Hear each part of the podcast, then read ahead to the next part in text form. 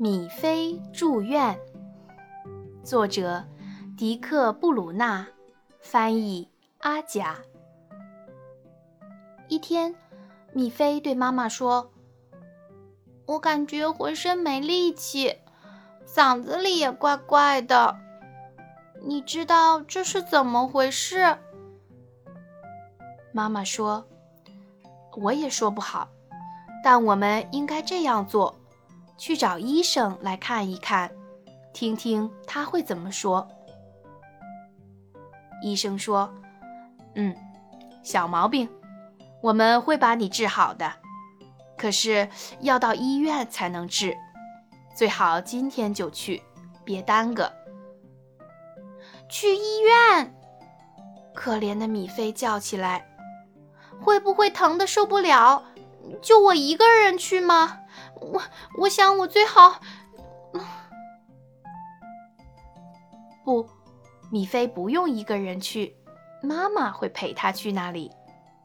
她还可以带个小箱子，里面装着她的小睡衣。他们来到了医院，米菲说：“医院好大，可我觉得它不太好，我们还是回家吧。”啊，快看，一位护士过来了。他说：“你好，米菲，很高兴见到你。牵着我的手，我带你去你的床位。”米菲躺在床上，这里全是白色的，整齐又干净。护士在他胳膊上打了一针，几乎一点儿也不疼。那小小的一针让米菲感觉好累呀，她把眼睛闭上了。